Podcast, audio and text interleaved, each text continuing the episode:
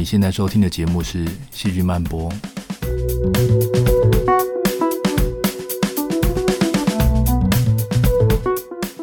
欢迎来到《细菌漫播》，这是一个细菌人讲细菌八卦的地方。我是陈俊尧，很高兴在这里为你服务。今天我们来看看为什么细菌跟我们都会放电。我们来谈谈什么是生物燃料电池，以及来看一下自然环境里面会出现的细菌电缆。希望你会喜欢今天的节目。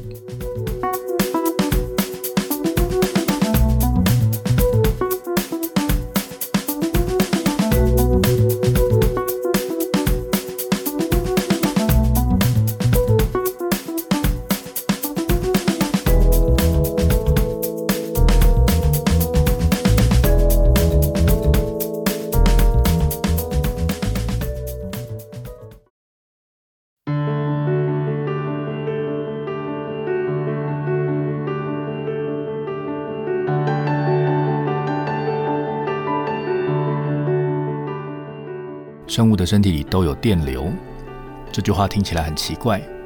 我们又不是要插插头充电的电动人，这也不是你被谁电到的原因。但是的确，在每种生物的细胞里都有电流。正确一点来说，我们身体里有电子在流动，而这个电子流真真切切在推动细胞的生存。这个对生命来说很重要的电子流，就是你熟悉的呼吸。呼吸不只是氧气和二氧化碳一进一出，还带着会让玻璃起雾的水汽而已。在细胞的层级上，呼吸指的是电子传递链的运作。电子传递链是你高中时候应该读过的名词。你身体里的电子传递链放在粒线体的膜上，有很多的蛋白质组成。在你的细胞里，细胞代谢养分之后会产生 NADH。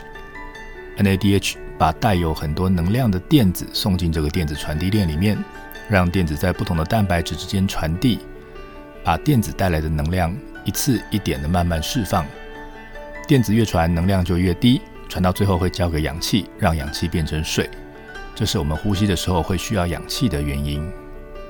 这些能量在细胞里要用这种有节制的方式来释放，不然如果一次全部都放出来，会烧掉我们脆弱的细胞。我们利用这些释放出来的能量来制造 ATP，作为细胞里随传随到的能源分子。释放的能量有一部分会变成热，让我们可以用来维持体温。这个利用电子传递链释放能量的机制就叫做细胞呼吸。不过呢，不是所有生物的呼吸都跟我们一样需要用到 NADH 和氧气。细菌就有各种不同的方法来呼吸。不同的细菌可以用不同的分子来提供高能电子作为能量来源。举例来说，氢细菌会用氢气来提供电子来当做能源。你可能听到有的汽车会用一桶氢气来当做燃料。这个细菌呢，一样是用氢气，它等于是缩小版的氢动力汽车。铁细菌也是，它们利用亚铁离子来提供电子产生能量。这种细菌在温泉里面就看得到。从地底涌出的泉水里面的那些亚铁离子就会变成它们能使用的能源，用完之后变成的铁离子就会往四处丢。那丢掉的这些铁离子是黄色的，沉淀下来就会把整个温泉池弄得黄黄的。细菌也需要从环境里面取得能够接走电子的分子，这些分子包括了硝酸根。那我们就拿硝酸根来说好了，植物需要吸收硝酸根来当做它的氮肥。细菌也可以利用硝酸根来接走电子，所以如果这些硝酸根被细菌用掉了，就会害植物没得吃。这样一来，就减少了土地里面可以使用的养分。有的细菌会使用硫酸根来接走电子，硫酸根在代谢之后会变成硫化氢，那些黑黑臭臭的烂泥巴里面的黑色就是这样子来的。这个星球有那么多细菌。这些细菌在各地的呼吸转换了很多很多化学物质，它们是推动这个星球循环的力量。这些细菌各自用不同的东西来当做它的电子来源，榨干电子里的能量之后，把用完的电子丢给另外一个分子带走。用这个方法，它们活下来了。所以从刚才这些例子里面，你看到了细菌在环境里面会进行很多种不同的化学反应来改变我们的环境。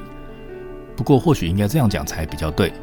细菌一直稳定的在环境里面进行这些化学反应，这是这个星球的日常。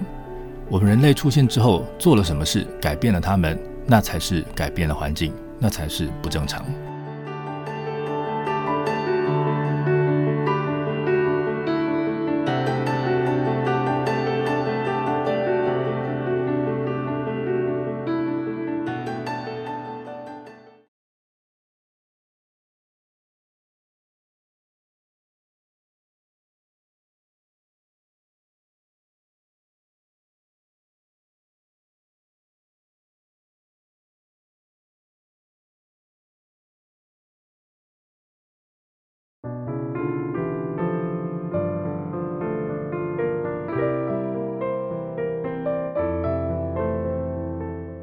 细菌呼吸就是从 A 物质接了高能电子，榨干电子里的能量之后，把用完的电子丢给 B 分子带走。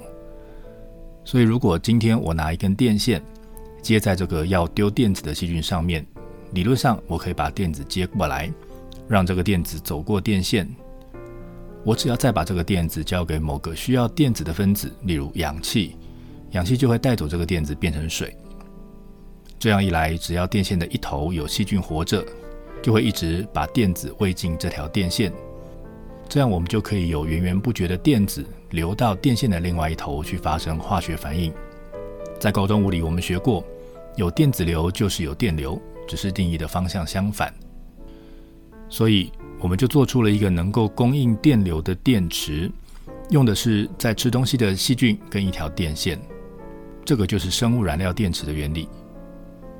这个设备其实是让生物来发电，它最美好的地方在于细菌不太挑食，很多菌你只要给它有机养分，它就会吃就会长，那只要它生长了就可以发电。如果我们拿便宜的养分去喂它，那这些细菌就可以帮我们发便宜的电。不过这个现象虽然听起来很神奇，但是我们还没有到可以家家自己养细菌发电，不需要核电厂，不要火力发电厂的地步。因为目前这些细菌能够产生的电流还偏小，而且不稳定，还有非常多科学家、工程师在设法要克服这些问题。先让我们把注意力放在养菌的那一端。刚刚说过，你只要提供细菌它能吃的养分，只要养了够多的细菌，就有机会让电产生。而且如果你用便宜的养分，就能够发便宜的电。黑黑稠稠的糖蜜是在制糖过程里面会产生的副产品，像这样的东西，它是有机物，它的成本低，就是一个可以拿来养细菌的好材料。不过再怎么便宜，也比不上免钱的。在池塘底部或者是湖底的烂泥巴堆里面有很多的细菌，那里也会有很多没有分解完的植物尸体，这些尸体可以当做养分，有菌又有了养分。刚好符合我们的需求，所以呢，你只要把电极埋进烂泥巴堆，那里的细菌就会在生长的时候把需要处理的电子丢上电极，传进电线。你只要让电线的另外一端可以把电子消耗掉，比如说让它碰得到氧气，理论上你的小发电厂就可以开始运作了。不过因为你要用氧气带走电子，如果在氧菌的这一端也有氧气。那电子就会就近去接上附近的氧气，而不会进到电线里。所以你在养细菌的时候，细菌的周围必须是一个没有氧气的厌氧世界，这个反应呢才会如你所愿的进行。我们已经从便宜的养分换到免钱的养分了，不会有再更省钱的事情了吧？事实上，还真的有。如果你的发电事业可以顺便解决别人的问题，搞不好有人还会愿意付钱来请你发电。什么地方有很多看了让人讨厌的有机物呢？污水处理厂就是一个这样的地方。在污水处理厂处理的污水里，就有很多需要被除掉的有机物，也会有很多的细菌。如果能把系统建置好，那这些细菌就可以利用污水里的有机物来生活，并且提供电流。而在提供电流的同时，也消除了水里的有机物。在这样的环境里面，有机物越多，菌就会越多，菌多了，电流就会强，所以你可以利用电流的强弱来当做污水里面有机物含量的即时监测指标。其实听起来还蛮不错的。我们再来听听一个更有趣的想法：如果把这种生物燃料电池装进厕所里呢？人类不想要的粪便、尿液里面都是有机物，这些有机物经过细菌的转换，或许都可以变成电流。二零一七年，一篇研究报告指出，以他们制作的设备来做测试，他们可以把六百 ml 的尿液转成电流，只要充电六个小时之后，就可以让手机使用大概三个小时。膀胱一般容量是三百到四百 ml，所以一泡尿可以让你用手机谈情说爱一个半小时，其实还挺不错的。虽然真的要把这些设备做出来实际运用，还必须要考虑建制运作的成本，还有稳定度等等的问题，但是听起来真的是一个颇让人期待的努力方向。以上情报来自维基百科以及 Applied Energy 二零一七年的研究报告。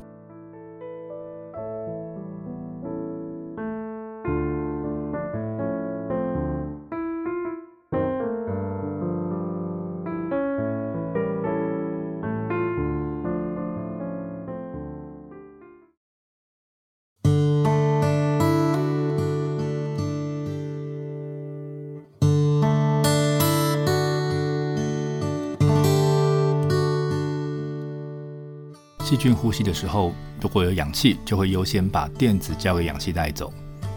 在池塘底、烂泥巴这种地方，因为没有氧气可以用，它们才会把电子交给硝酸根或硫酸根这一类的分子。细菌会特别喜欢用氧气，那是因为氧气最容易接收电子。在高中化学里面教过，氧原子总是要在最外层轨域抢满八个电子才会甘愿。所以你看，稳定的水分子里面。氧原子抢到了两个氢原子里面的电子，凑满了八个，所以才能够满足的稳定的存在。微生物燃料电池利用细菌想要把电子交给氧的倾向，用了一根电线，把细菌呼吸时丢出来的电子导引到有氧气的地方，交给氧气。那生活在没有氧气的地方的细菌呢，在人的电线的帮助下，成功的把电子交给了氧气。不过，有科学家发现。有些细菌不需要等到人类的出现，他们在还没演化出人类的古早年代就已经找到了自己的解决方案。丹麦的 Lars Peter Nielsen 在海底发现有细菌会一只接着一只连成一长串，几百只接成一条长长的丝。他们发现这条长丝的一端在没有氧气的底泥里，另外一端呢，则是放在碰得到水中氧气的地方。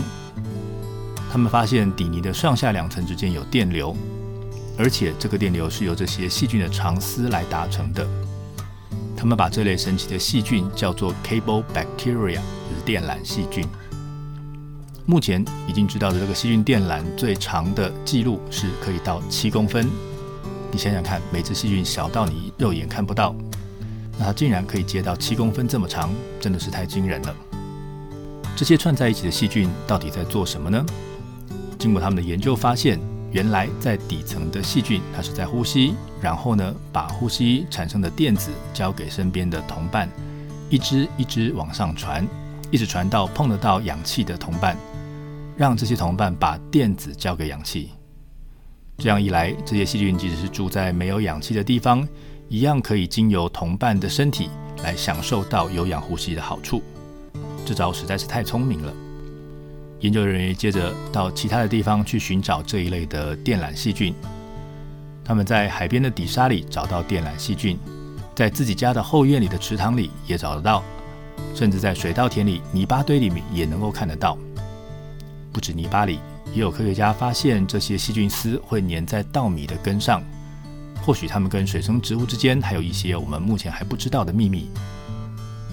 讲到这里，让我们先暂停一下。电线里面是金属，可以导电，这个没有问题。但是要在细菌丝上导电就有困难了。细菌里面主要是蛋白质、脂肪这一类的细胞制造出来的有机分子，它们是不导电的。在电子传递链里面，电子可以在蛋白质之间流动，那是因为这些蛋白质之间的距离很短，电子还有办法传得过去。但是电缆细菌连成好几公分长的丝状结构。要能一只接着一只穿过好几公分的距离，这件事情就困难了。你不会觉得把电极接在荷包蛋上，还指望它能够当做电线来导电吧？难道这些细菌真的可以像金属那样导电吗？要回答这个问题，其实有一个实际上的困难，因为这些细菌虽然在全球各地的底泥里面都找得到，但是直到目前为止还没有办法在实验室里面分离做纯种培养。没有办法养它，就没有办法做实验。你顶多就像养鱼一样，把它跟一大堆其他的细菌一起养在一个小缸里面。不过，经过科学家在这几年的研究，现在有证据认为导电的应该是细菌上的蛋白质。这些蛋白质规律地排列在细胞膜的外面，跟细菌形成的菌丝同一个方向。每只细菌外面大概有六十条蛋白质。那在两只细菌之间的蛋白质可以互相相连，就像导线一样。在细胞的交界处，还会有一个长得像马车车轮的构造，来把这六十条蛋白质连在一起。不过，他们发现这些蛋白质在水里有非常好的导电效果，但是呢，只要你把它移到空气里面，它就没办法用了。这个结果告诉我们，未来如果我们想要把它用在日常生活用品上，让它能导电的话，或许还得多花点时间去改造它，才会有机会。以上情报来自维基百科。Frontiers in Microbiology 二零一八年的研究报告，以及 Journal of Bacteriology 二零二零年的研究报告。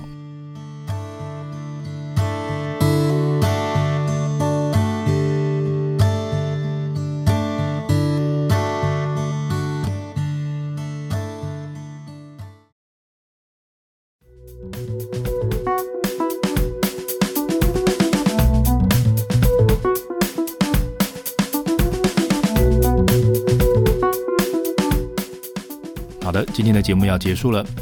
我们今天聊了呼吸反应可以造成电流，生物燃料电池可以利用细菌产生持续的电流，各地烂泥里的电缆细菌可以上千只头尾相连，跨越空间上的阻隔来求生存。